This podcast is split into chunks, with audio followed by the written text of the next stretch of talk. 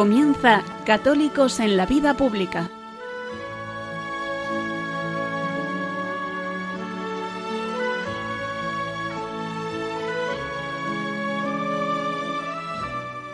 Un espacio dirigido en Radio María por Luis Zayas.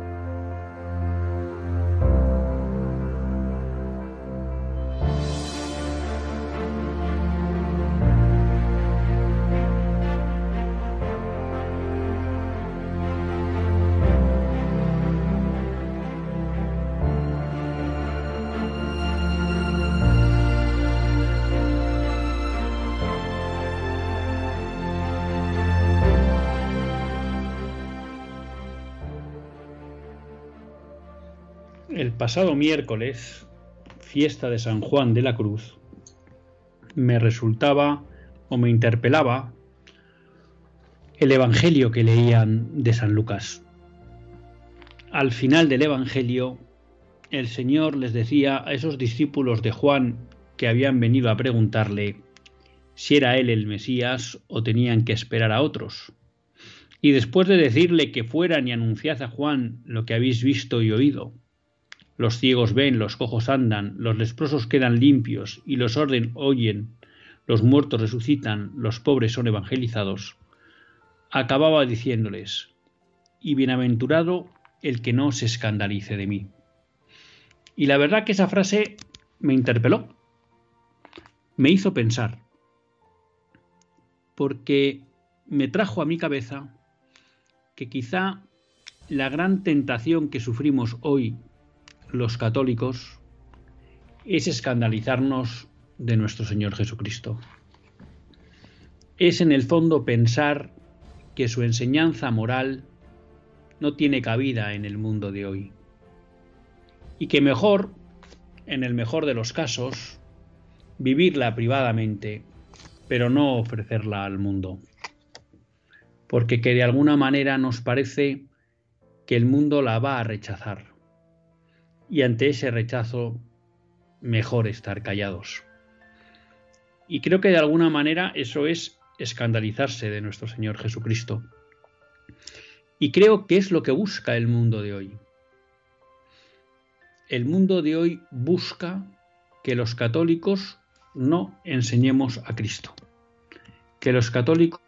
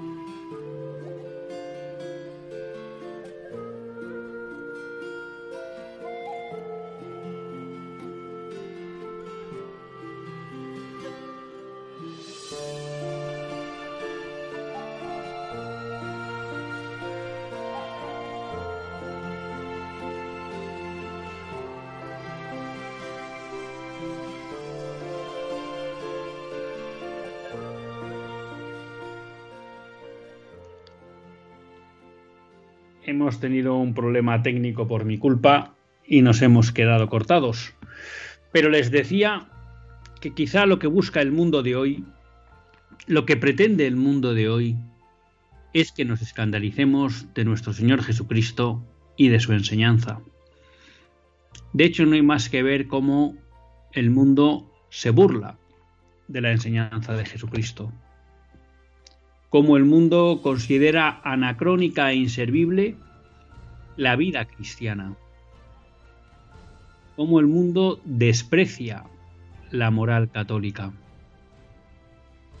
Y todo eso lo que pretende es que los católicos nos avergoncemos de nuestra forma de vida.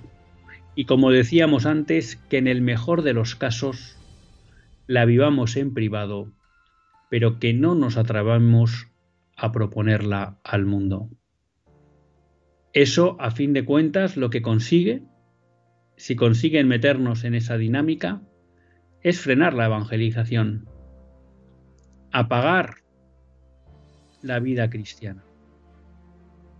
Y contra ese tentación, contra ese miedo, tenemos que vencer los católicos. Y ahí yo creo que los caminos son los que ya todos conocemos. Una vida de cercanía a Jesucristo nuestro Señor y a nuestra Madre. Porque aquel que experimenta que el encuentro con Cristo le da la paz, le da la vida, le da la felicidad, tiene una experiencia viva que quiere transmitir y que no puede dejar de transmitir. Y por eso es importante que los católicos hoy en el siglo XXI tengamos una cercanía con Cristo nuestro Señor, con la persona de Cristo y con la de su madre, la Iglesia. Porque de ese encuentro, el que sale de ese encuentro es difícil que se escandalice. Si de verdad conseguimos ese encuentro con Cristo, no tendremos duda vital de que la propuesta de vida que nos hace es la que merece la pena vivir. Y por tanto, la viviremos con libertad. Y esa libertad implica la libertad para dársela a los demás, piense lo que piense el mundo o aquellos que nos rodean. Y junto a esa experiencia ese convencimiento de que la Iglesia es madre y acoge, y que por tanto no tenemos mejor cosa que ofrecer al mundo que su pertenencia a la Iglesia. Es posible, como ha pasado a lo largo de la historia, que esto suponga esfuerzos, renuncias, penalidades. Pero también ese encuentro con Cristo nos hará ver que esta vida no es más que un paso, un paso a la vida eterna. Esa vida en la cual el encuentro con el Padre será para siempre y la felicidad será plena. Esa presencia también en nuestra vida de que estamos aquí para otra vida que es la vida eterna, nos tiene que ayudar a tener la libertad para hacer de esta vida una vida mejor, una vida que merezca la pena, una vida que contribuya a que los demás puedan también alcanzar esa plenitud. No es verdad, como dicen algunos, que los cristianos solo pensamos en el cielo y nos olvidamos de la tierra aquí. Basta con mirar la historia de la Iglesia y en especial la de los santos para darse cuenta que si algo hicieron aquellos que miraban permanentemente al cielo y a la vida eterna, era dejar su vida en la vida terrena para que otros pudieran vivir mejor. Y en ese mejor se incluye también alcanzar la vida eterna. Estamos esperando ya, a punto de que llegue el niño Dios, ese Dios que viene al mundo a salvarnos, a redimirnos, que le acojamos con los brazos abiertos, que le acojamos con ese amor que Él nos da. Y sobre todo que nunca nos escandalice llevarlo en el corazón y proclamarlo al mundo entero.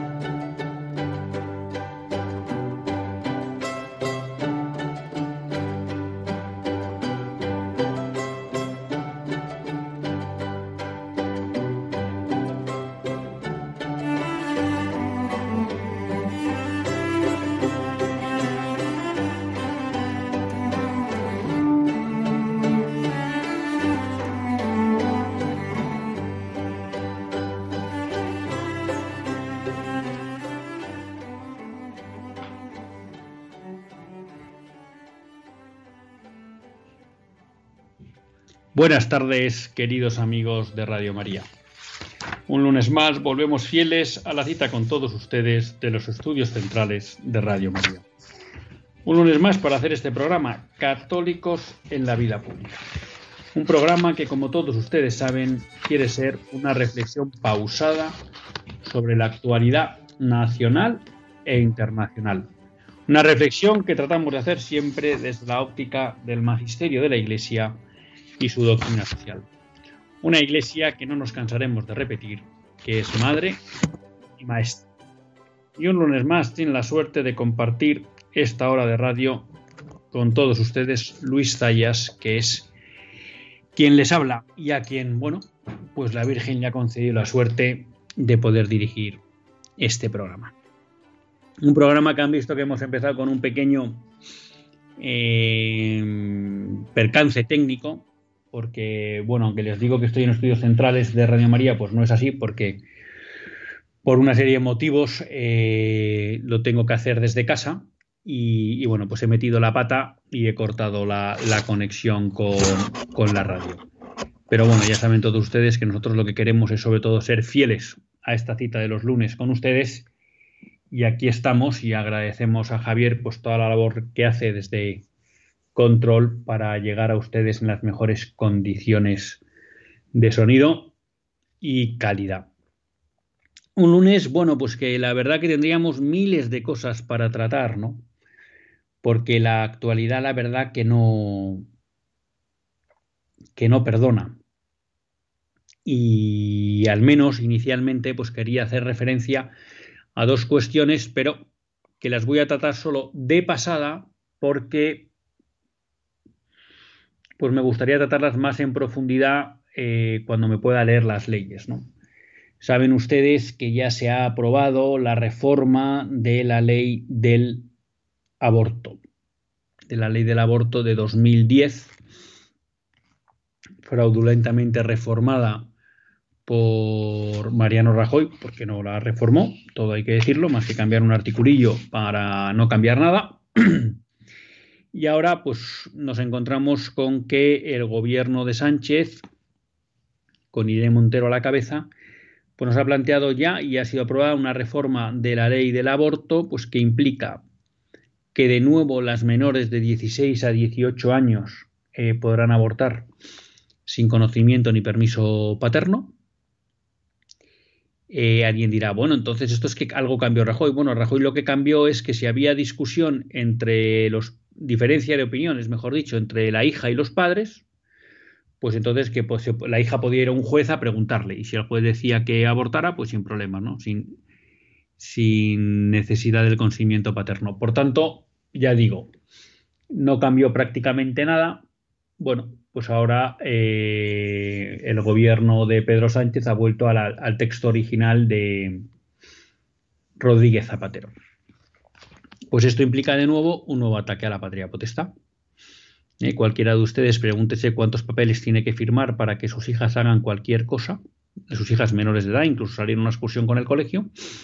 Y ahora resulta que para un acto que no solo va a matar una vida, la de su bebé, sino que les va a destrozar, salvo que tengan la suerte de poder encontrarse con Cristo y sanar ese dolor que les va a producir lo que es el aborto, porque todo hay que decirlo, en esta vida siempre hay esperanza, porque Dios siempre nos tiende la mano. Pues resulta que para esto, que les puede marcar para toda la vida y que les va a marcar para toda la vida, aunque en un momento dado puedan superarlo, pues nos vamos a encontrar que pueden ir sin permiso paterno.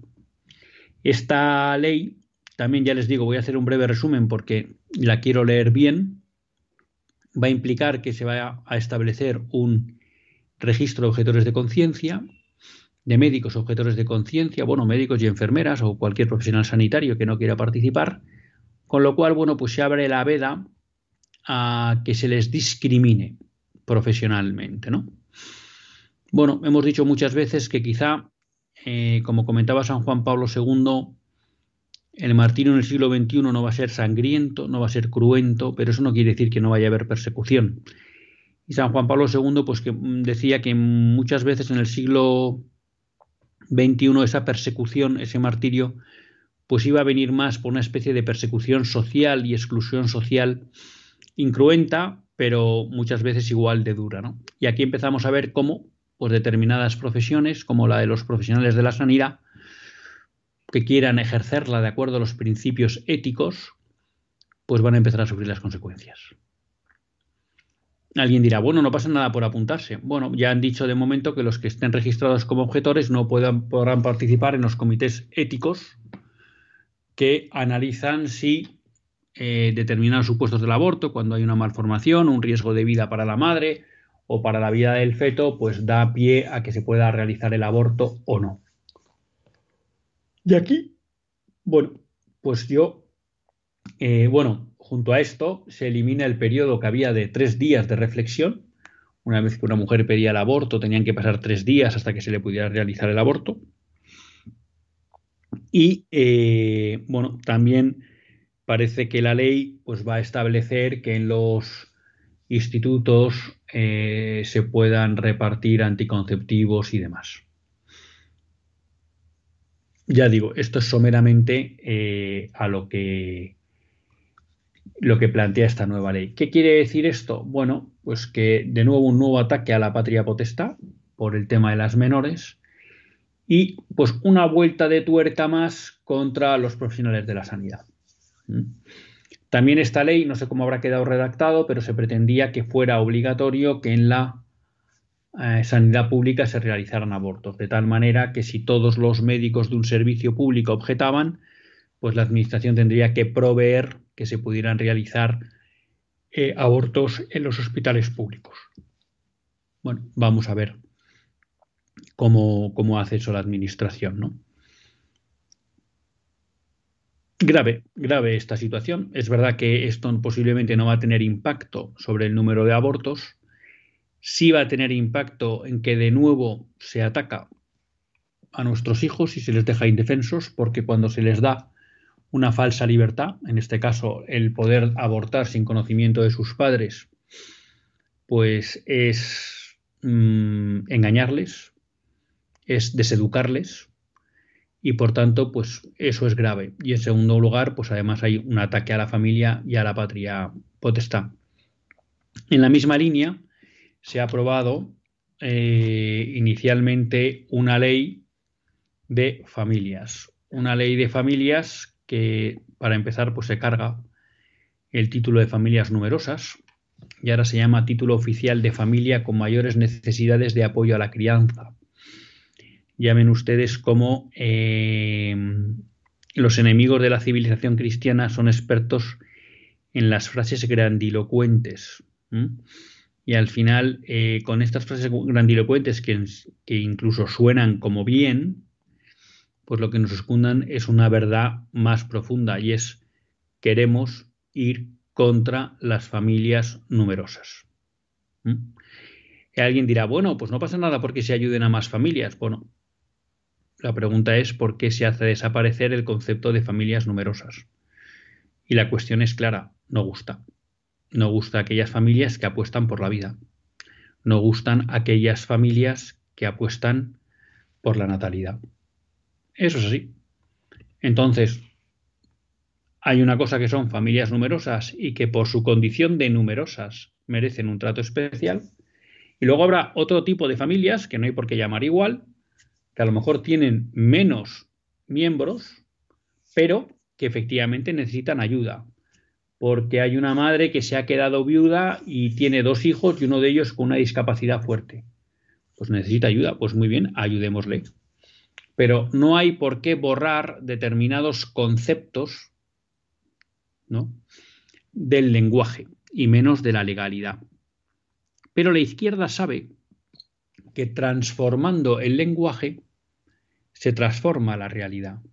Y lo mismo que esta ley, que ya digo, hablaremos más en profundidad de ella cuando tenga posibilidad de leerla, habla de 16 tipos de familia, que eso es como al final borrar el concepto de familia, porque si todo es familia, si hay 16 tipos de familia, pues nadie sabe lo que es una familia. Y si cada tipo de familia tiene una definición distinta, pues nada es familia, porque los conceptos se definen unívocamente.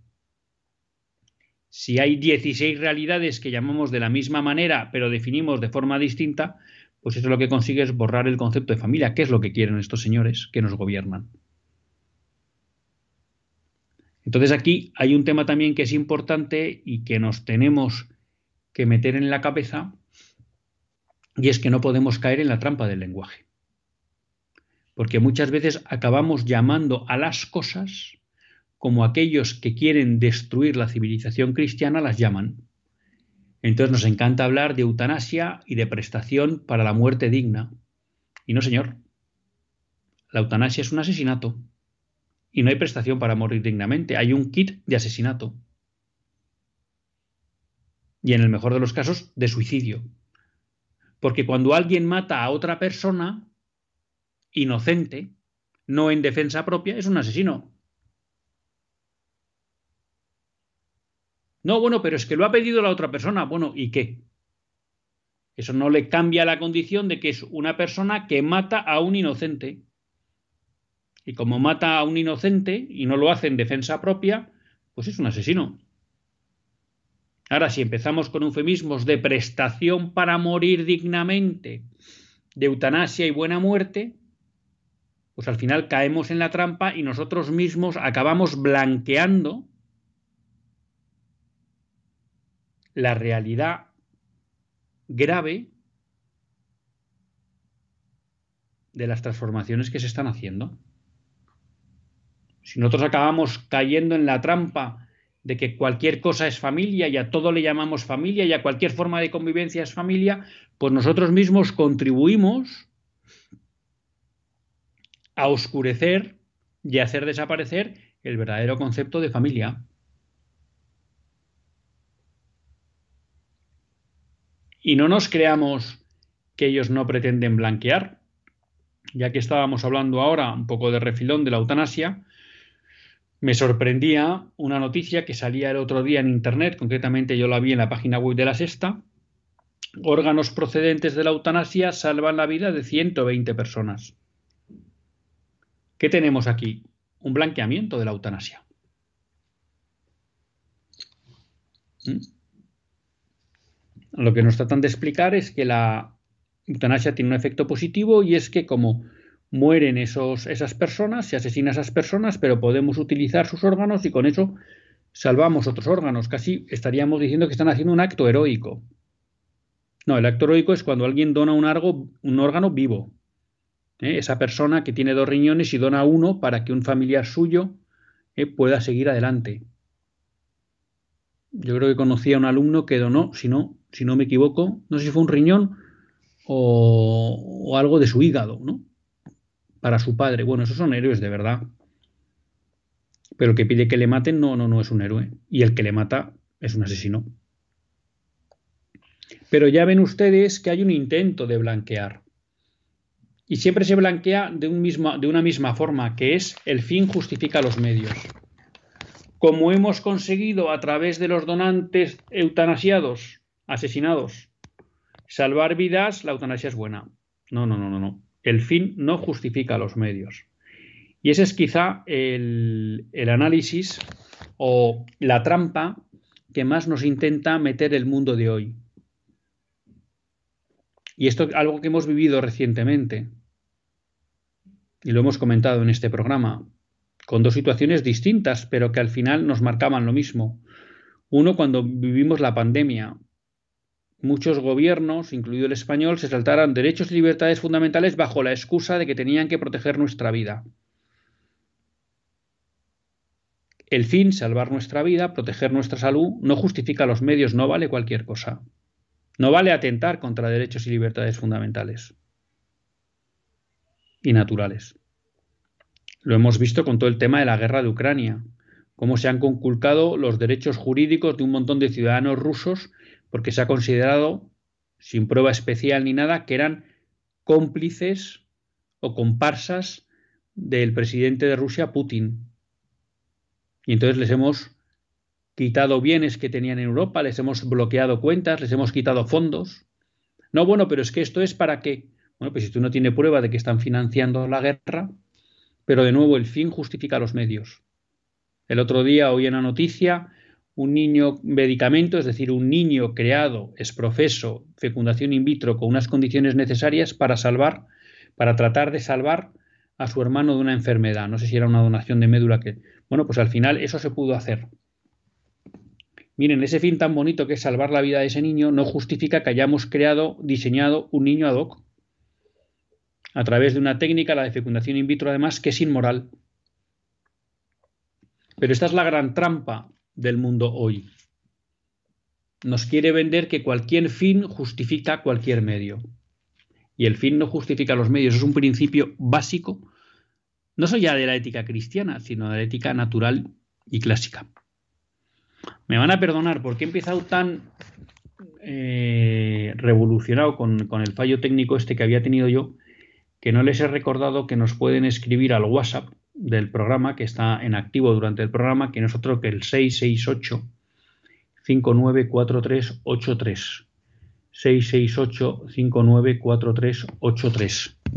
Y que, por supuesto, pues ya saben que siempre podemos estar en contacto a través de católicos en la vida pública arroba radiomaria.es. ¿Mm? Y luego, a la vuelta de la pausa musical, pues les recordaré también el teléfono al que todos ustedes pueden llamar por si quieren participar en este programa. Hemos empezado hablando de no escandalizarnos del Señor. Hemos comentado, porque creo que había que, no podíamos dejar pasar, ¿no? La promulgación de estas dos leyes totalmente inicuas de la, la aprobación de la ley de familia y la reforma de la ley del aborto, Creo que realmente es una pena que en España no genere más reacción la desprotección absoluta de la vida. Y además, eh, bueno, yo creo que dentro de ese no escandalizarnos eh, del Señor, creo que también deberíamos incorporar que en ese no escandalizarnos está también el apoyar o el no escandalizarnos de aquellos que no se escandalizan del Señor. Y ahora hablando del tema de la sanidad, va a haber muchos profesionales sanitarios que por ser consecuentes a sus principios éticos van a sufrir persecución. Y lo menos que pueden esperar de todos nosotros es al menos palabras de apoyo, no de rechazo, no de, bueno, ¿y para qué has hecho esto? ¿Para qué te has metido en este lío? ¿Quién te ha dicho que te metas aquí? No hacía falta hacerlo. ¿Vale? Palabras de reproche. Lo que hace falta es que vean en que nosotros nos enorgullecemos de que ellos tengan el valor de que cuando ha llegado el momento de la prueba se han mantenido firmes. Porque si nos escandalizamos de ellos, en el fondo es también como escandalizarnos del Señor. Hacemos una breve pausa musical y seguimos con todos ustedes.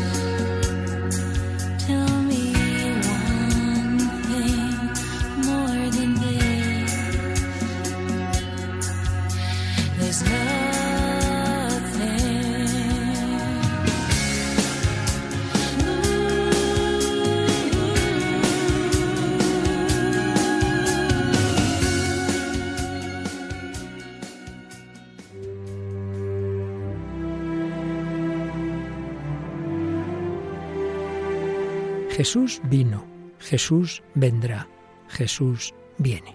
Vino al seno de María Inmaculada, vendrá al final de los tiempos y viene cada día a sanar las heridas de nuestro corazón, a darnos esperanza y conducirnos a la salvación eterna. Sin embargo, aún son muchos los que no conocen a Jesucristo. Por eso, Radio María quiere colaborar con la Iglesia en el anuncio de la buena noticia del Salvador. Para ello, necesitamos tu ayuda. Tu oración, compromiso voluntario y donativos nos permitirán prolongar la voz de Juan Bautista y preparar los caminos del Señor. Puedes informarte de cómo colaborar llamando al 91 822 8010 o entrando en nuestra página web radiomaria.es. Radio María, la fuerza de la esperanza.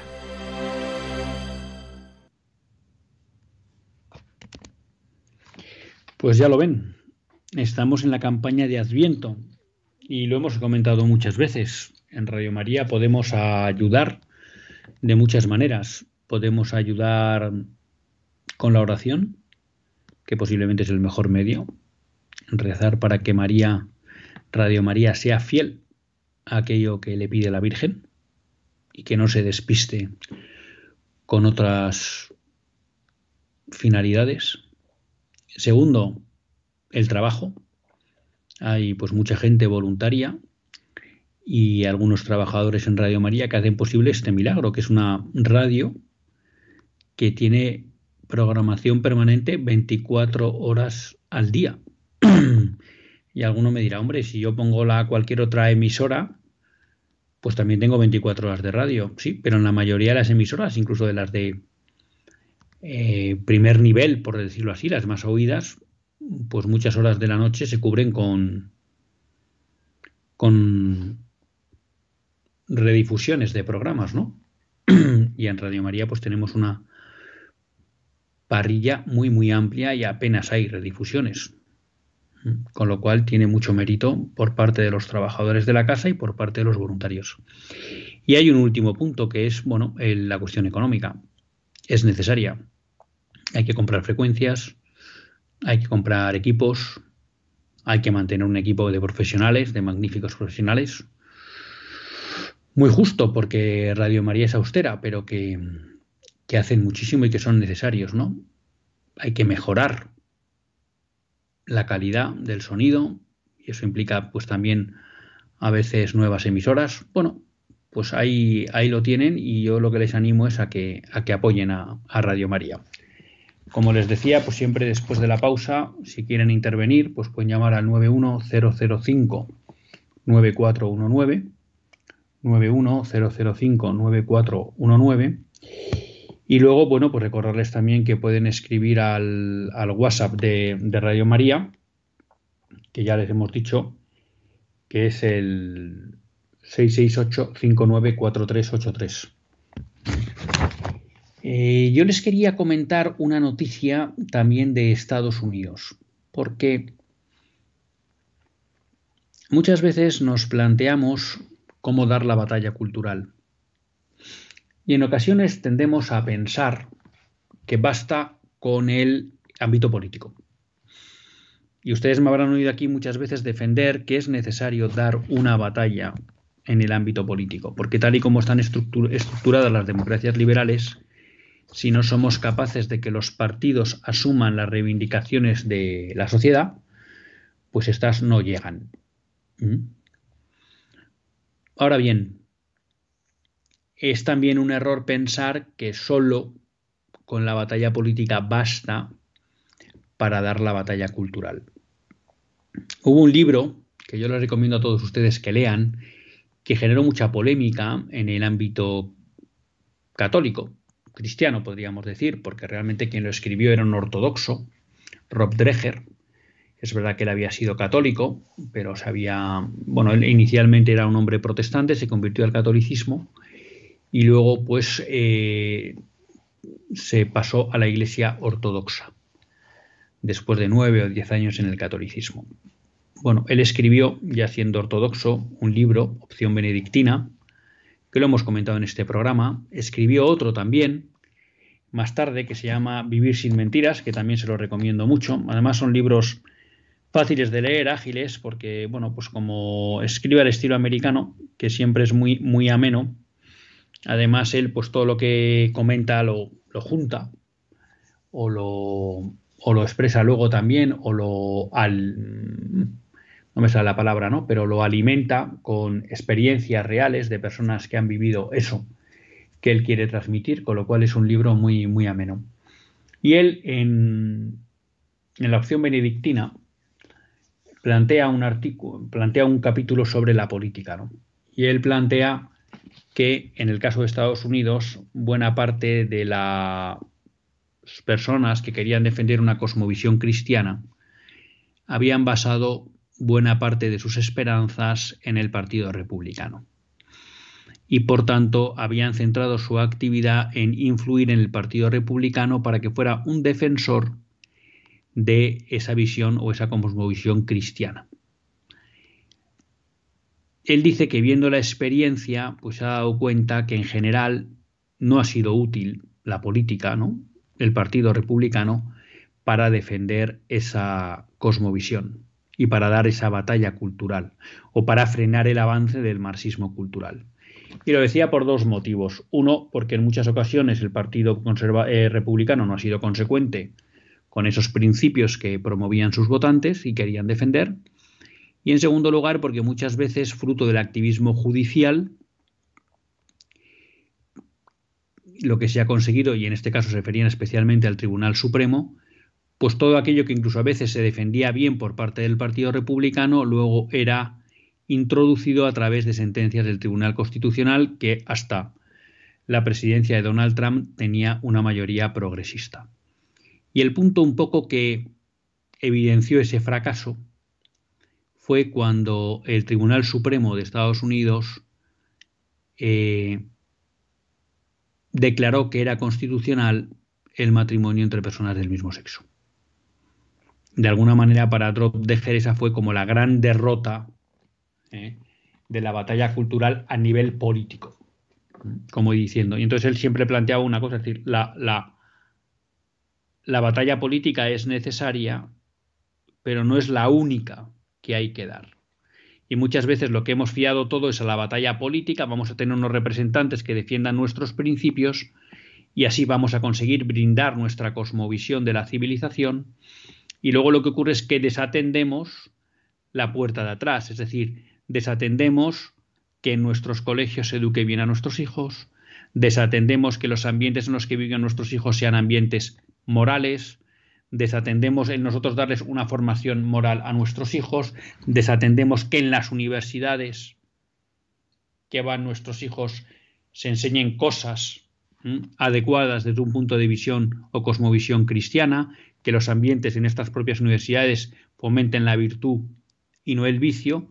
Entonces nos centramos en una batalla, la batalla política, desatendemos toda nuestra retaguardia y al final también fracasamos en esa batalla política. Entonces Rob Dreher lo que llamaba es a poner la atención, es decir, no es que sea, no es que haya que abandonar esa batalla política, es que no basta solo con dar esa.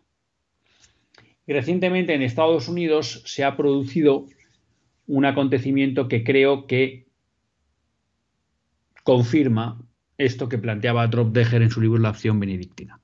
María de Granada, le pido dos minutos, explico esto y voy con usted.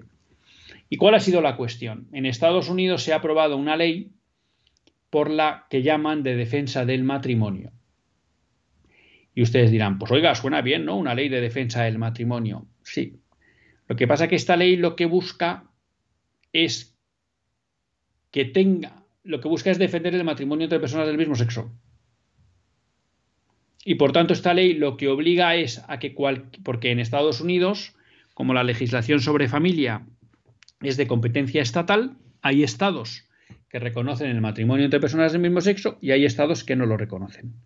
Bueno, pues por vía esta ley que acaba de aprobar tanto el Senado como el Congreso de Estados Unidos, se obliga a que si un estado no reconoce el matrimonio entre personas del mismo sexo, pero esas personas del mismo sexo se han casado en, este, en otro estado que sí lo reconoce, él tiene obligación de reconocerlo. Es decir, se está blindando el matrimonio entre personas del mismo sexo. Esto, para que le suene, es lo que quiere hacer ahora Biden con el aborto. Ante la sentencia 2 versus Jackson, que lo que establece es que el aborto no es un derecho constitucional y por tanto queda a la facultad de cada Estado de legislar cómo, debe ser, si, legaliza o no el aborto, ¿qué quiere hacer eh, Biden? Quiere promulgar una ley que obligue, que diga, una ley que diga el aborto es un derecho en Estados Unidos o el aborto, todos los estados deben garantizar el aborto. De tal manera que obligue a todos los estados a permitir el aborto. ¿Vale? Bueno, esto se ha hecho con el matrimonio. ¿Y cuál es la gravedad de esto? Y voy con María de Granada y María de Madrid. Que esto lo que va a acabar es cercenando la libertad moral de los estadounidenses. Y así lo han denunciado los obispos de Estados Unidos. ¿Por qué?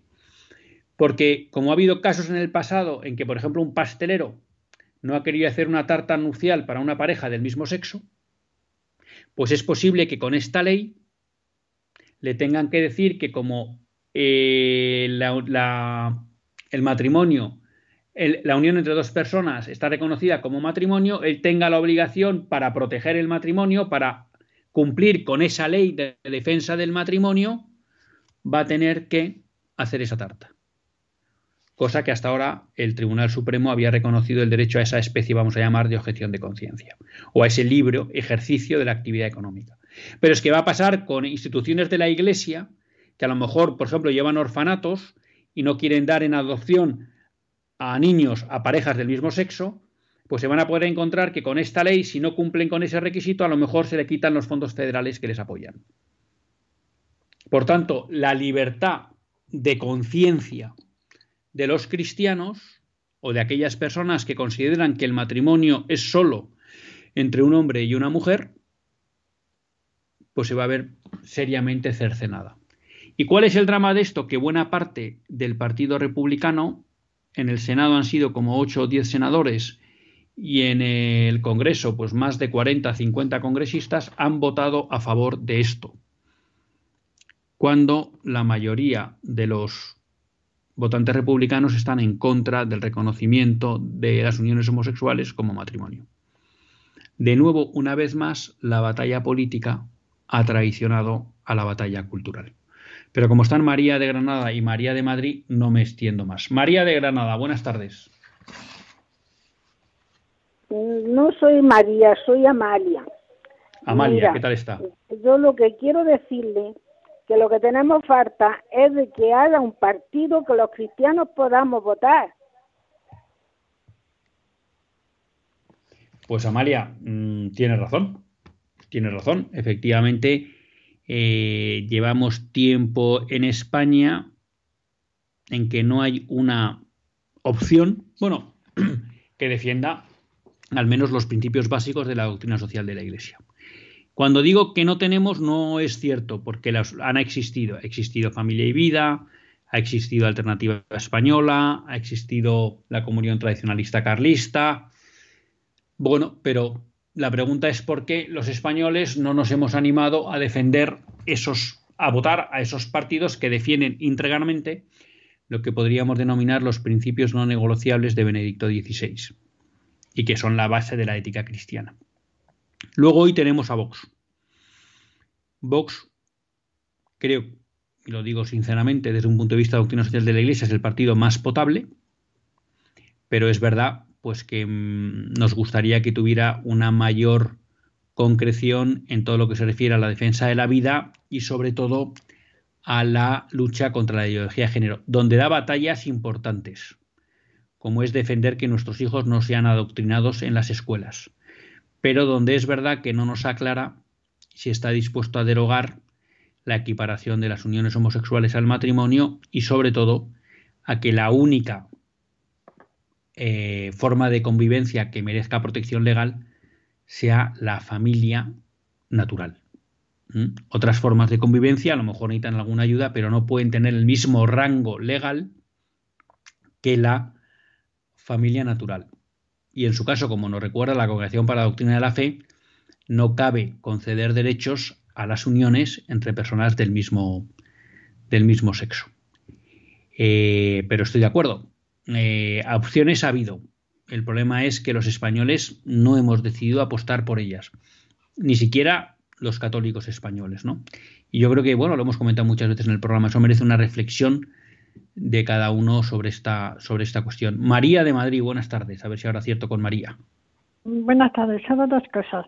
Una de ellas es que la, la abuela de los médicos en Madrid, de la atención primaria, eh, yo en un principio, bueno, me pareció que tenía sentido, que vale, pero es que he llegado a la conclusión de que es eh, meramente política. Entonces estoy eh, francamente decepcionada porque los que estamos padeciendo, los que estamos sufriendo, nunca mejor dicho, toda esta situación somos los enfermos. Sí, y segundo tema. Y la segunda es que otra de las cosas que también me, me molesta es la, la, iluminación de las calles en Navidad, cuando por otro lado, eh, bueno, pues no se hace así como mucho caso a lo que es la Navidad realmente. Y entonces como eh, se gasta en alumbrar las calles un, dinero y como dijo, pues no sé quién, Jesús nació en Belén, pero no nació en Las Vegas. Entonces pienso que eh, ahí eh, también es una exageración en sentido contrario, ¿no? Hmm. Pues María, dos apuntes muy interesantes. vamos a ver la huelga de los médicos en Madrid. Pues mire, mm, no soy experto en la situación. sí coincido en lo que usted dice. Posiblemente haya una base real en las quejas y no cabe duda pues que lo que son los tiempos desde 2020 con la crisis sanitaria del coronavirus pues efectivamente han exigido un gran esfuerzo por parte de los facultativos y profesionales de la sanidad y es posible bueno pues que haya que hacer ajustes y haya que de alguna manera pues mm, dotar mejor los recursos y demás lo que pasa que yo creo que eso al final se puede resolver en una mesa de negociación y creo que se pueden llevar acuerdos. El hecho de que se esté alargando esto de una manera un poco inaudita, bueno, ya han salido por ahí filtraciones de algunos sindicatos que planteaban que lo que había que hacer era aguantar las protestas hasta que llegaran las elecciones. Entonces no me cabe duda, desgraciadamente, que aquí también se mezclan intereses políticos. Y además, pues quienes lo sufren son pues quienes menos culpa tienen, que son los pacientes, como usted dice, ¿no? Entonces, bueno, creo que sería bueno. Eh, este es uno de los problemas de, del estado de partidos en el que vivimos y de la democracia liberal, y es que todo se ideologiza. Y lo que podría ser, vamos a llamar, unas reclamaciones posiblemente justas desde el ámbito técnico, muchas de ellas, otras no, y que por tanto se deberían resolver en una mesa técnica, analizando las cuestiones y, con una honestidad de decir, oye, necesitamos esto y a lo mejor por la administración tiene que decir, esto te lo puedo dar y para esto otro no tengo dinero, pues hoy en día se aprovecha todo para ideologizar y convertirlo en lucha partidista.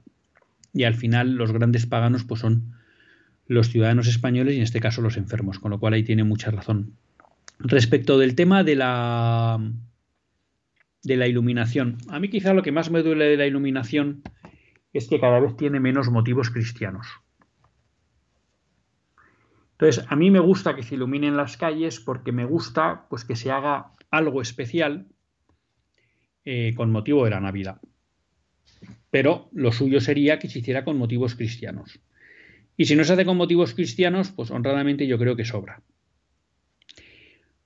Luego estaría una segunda cuestión, es decir, oye, pues ¿cuánto nos gastamos en iluminación? Y ahí puedo estar de acuerdo con usted. Pues a lo mejor hay épocas que exigen ser más austeros y hay épocas que permiten quizá un mayor eh, gasto.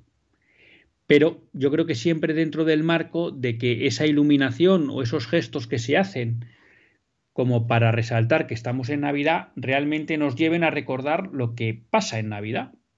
Y es que no es que sean unos días de vacaciones, sino que son unos días en los que nace Jesucristo, nuestro Salvador, que se hace hombre y que viene a redimirnos. Y creo que eso es muy, muy importante, ¿no? O sea que en parte le doy la razón, aunque bueno, yo le reconozco que me gusta que se haga algo para marcar pues, una fecha tan importante como es la venida de nuestro Señor Jesucristo. Del WhatsApp de la semana pasada, justo cuando, bueno, ahora me acaba de entrar un WhatsApp. Buenas noches. Eh, ¿En qué día del voy a salir la ley familia será el aborto? Pues no lo sé. Pero si me escribe a católicos en católicos en la vida pública arroba radiomaria.es, lo busco y se lo digo. ¿En qué día del voy a salir la ley familia será el aborto? Si me escriben, se lo, se lo, cuando lo busque se lo digo. Y luego tenía del año pasado un comentario que me hacían, buenas tardes, no estoy de acuerdo que la educación de los niños no es cuestión del gobierno. Sí lo es, ya que en realidad es el gobierno el que está promocionando e inculcando a nuestros niños la hipersexualización, los comportamientos impropios, hasta el punto de llegar a quitar los propios del padre postal. Lo que habrá que empezar a hacer es elegir un gobierno que no atropelle a estas personas. Bueno, yo creo que aquí hay dos temas. ¿Eh? Eh, yo siempre les recomiendo, pues ya saben que aquí nos gusta basarnos en el magisterio y en la doctrina social de la Iglesia. Y hay una encíclica sobre educación, que es Divinus Illus Magistri, de Pío XI. Es la única encíclica que hay sobre educación. Luego hay algunas exhortaciones apostólicas, creo que hay una de San Juan Pablo II sobre educación, y, luego tenemos el, el catecismo de la Iglesia Católica. La doctrina es clara, pero tanto desde el derecho natural luego como desde la doctrina cristiana, que no hace más que asumir el derecho natural. Los primeros educadores responsables en la educación de los hijos son los padres. Y son los únicos responsables. Como el niño tiene una doble vocación natural y sobrenatural, en la medida que hay una vocación sobrenatural, la responsable primaria en ayudar a los padres en esa educación natural es la Iglesia. Y por eso es injusta cualquier limitación que se haga a la labor de la Iglesia en la evangelización.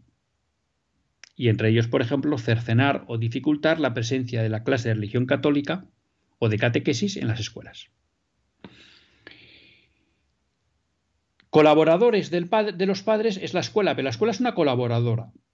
Como los padres encuentran que no pueden ellos llevar a cabo toda esa función, buscan a alguien que les ayude, que es la escuela. El Estado tiene una labor en la educación de los hijos, sí, pero subsidiaria. ¿Qué quiere decir subsidiaria?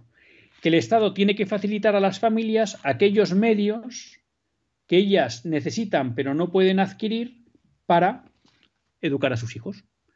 Entonces, si en un sitio, en un pueblo pequeño, es necesario un colegio, pero como es pequeño, la iniciativa privada, la iniciativa social no organiza, no monta un cole ahí, pues va el Estado y monta un colegio público.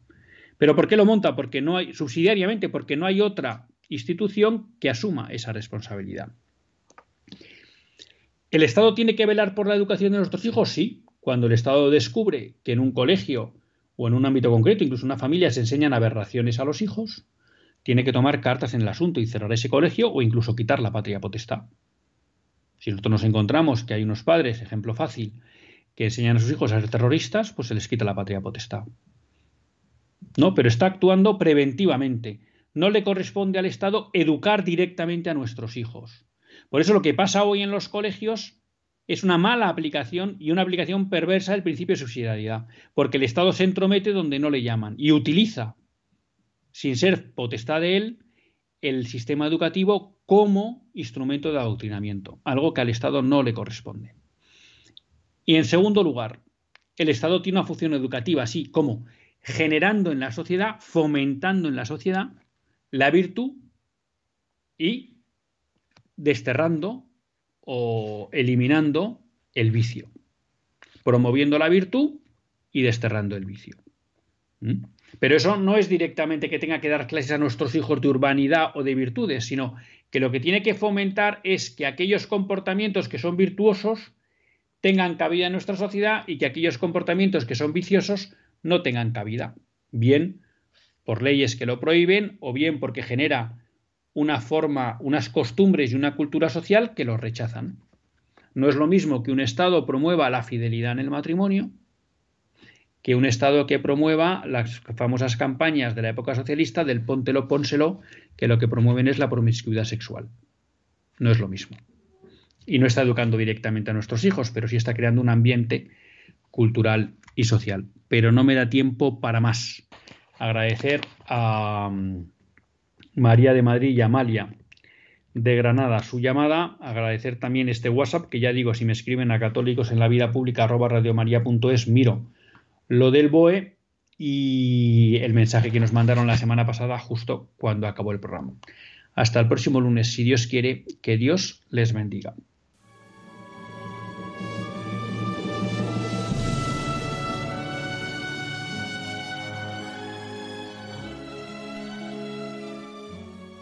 Así concluye Católicos en la Vida Pública, un programa que dirige Luis Zayas.